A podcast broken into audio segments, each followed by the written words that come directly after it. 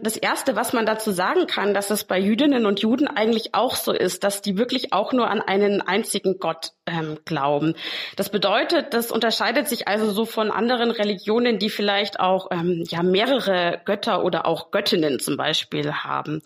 Jüdinnen und Juden, die glauben, dass Gott also die ganze Welt mit all seinen Lebewesen erschaffen hat, also auch den Menschen, und dass Gott äh, den Menschen auch sowas ja wie so Regeln gegeben hat.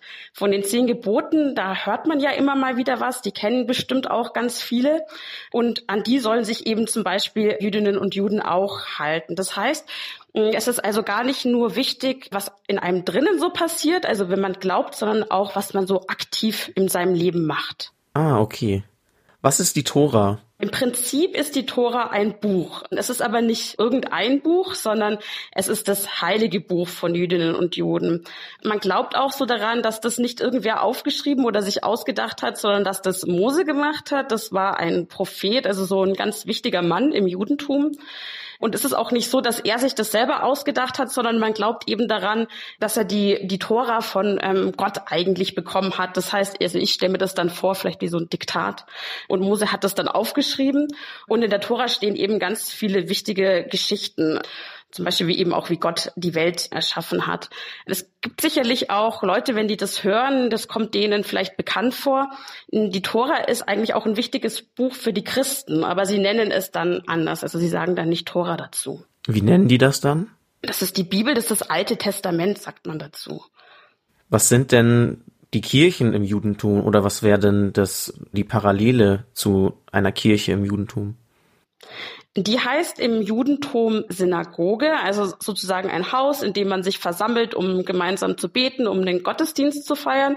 Was aber ganz interessant ist an den Synagogen, ist eigentlich, also dass man da noch viel mehr macht. Also man trifft sich zum Beispiel auch, um da Feste zu feiern. Das ist jetzt vielleicht nicht so überraschend, aber man lernt sich da auch zum Lernen und zum Diskutieren. Das hat jetzt wenig so mit Schule zu tun, wo man vielleicht irgendwie rechnen lernt oder sowas, sondern die Sachen, die man dort eben lernt, haben immer was mit Religion, also mit dem Judentum Judentum zu tun. Und in die Synagoge, da muss man nicht warten, bis der Schabbat, also der, der Feiertag, der jede Woche wiederkommt, ist, sondern man kann da auch wirklich jeden Tag in der Woche hingehen und beten. Also könnte man Synagogen als so ein allgemeinen Treffpunkt für die Gemeinde bezeichnen.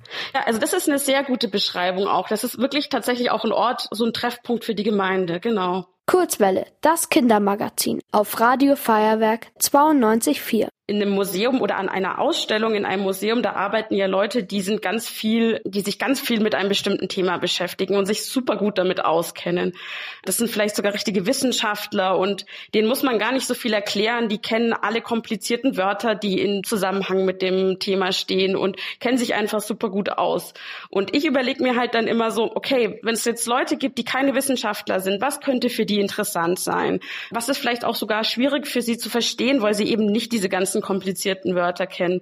Und dann überlege ich mir eben, worüber können wir denn reden, wenn eben Besucherinnen und Besucher zu uns ins Museum kommen und was interessiert die. Also ist sozusagen deine Aufgabe, dass du das den Leuten so mundgerecht erklärst. Genau, genau so könnte man das sagen. Was war denn bisher deine Lieblingsausstellung?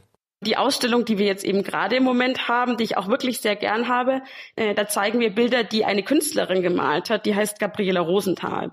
Und die wurde vor ein bisschen mehr als 100 Jahren auch in München geboren und ist dann aber nach Jerusalem gegangen. Und ähm, also manche Leute wissen ja vielleicht, dass Jerusalem, das ist eine Stadt, die ist für Christen ganz wichtig, für Juden ganz wichtig, aber auch für Muslime ganz wichtig. Also es ist so eine richtige heilige Stadt eigentlich.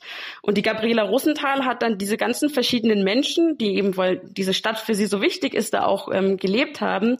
Sie hat sie eben gesehen und hat sie auch gemalt. Was war da deine Aufgabe? Dann zum Beispiel die Texte, die dann unter den Bildern stehen, zu schreiben oder? Genau, also ich habe mir dann zum Beispiel überlegt, wenn jetzt junge Leute, also zum Beispiel Schülerinnen und Schüler kommen, was jetzt zum Beispiel für sie interessant ist. Und dann habe ich so auch so kleine Spiele entwickelt, wo man dann eben auch die, die einzelnen Bilder sozusagen entdecken kann und auch Details sucht und sowas. Das habe ich zum Beispiel gemacht bei der Ausstellung. Genau, und äh, wie sucht ihr die Ausstellungsstücke aus oder wie werden die Ausstellungen erstellt so? Äh, das ist auch eine gute Frage, weil es gibt da eigentlich auch mehrere Wege. Also manchmal weiß man, dass man ein Thema hat, was einen total interessiert. Und dann sucht man eigentlich danach nach so Gegenständen, die dazu passen könnten. In den letzten Wochen jetzt, wo ähm, man wegen Corona nicht so viel machen konnte, war es tatsächlich so, dass uns auch Leute ab und zu geschrieben haben und gesagt haben, ja, sie haben was gefunden, was vielleicht bei uns zu uns passen könnte und ob sie es uns schenken können. Hast du ein Lieblingsausstellungsstück, was jetzt gerade im Museum ist oder was in dem Museum war? Ja, also ich habe auf jeden Fall ein Ausstellungsstück, ein Lieblingsausstellungsstück und das kann man immer sehen, weil das bei uns in der Dauerausstellung ist. Das ist ein großer orangefarbener Teppich. Wenn man genau drauf schaut, dann sieht man, dass das eigentlich so die Form von einem Stadtplan von München hat. Und man sieht auch, da sind so Straßen und Plätze eingezeichnet. Man sieht auch die Isar, die, die die Ausstellung gemacht haben, haben auf diesem Stadtplan markiert, wo so interessante Ereignisse stattgefunden haben, die mit den Jüdinnen und Juden in München zu tun haben. Und deswegen finde ich das so schön, weil ich dadurch auch ein bisschen meine Stadt besser kennenlernen kann. Ja, dann danke für das Interview. Du hast mir schon alle meine Fragen beantwortet und äh, es freut mich, dass du Zeit hattest. Ja, danke für die vielen Fragen, für die vielen interessanten Fragen.